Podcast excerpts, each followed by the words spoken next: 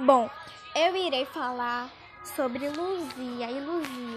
Luzia é inestimável valor científico por se tratar do mais antigo fóssil humano encontrado no Brasil e nas Américas. O crânio pertencente a uma mulher que viveu há mais de 11 mil anos atrás foi descoberto em uma gruta na região de Alagoa Santa, em Minas Gerais, de 1975.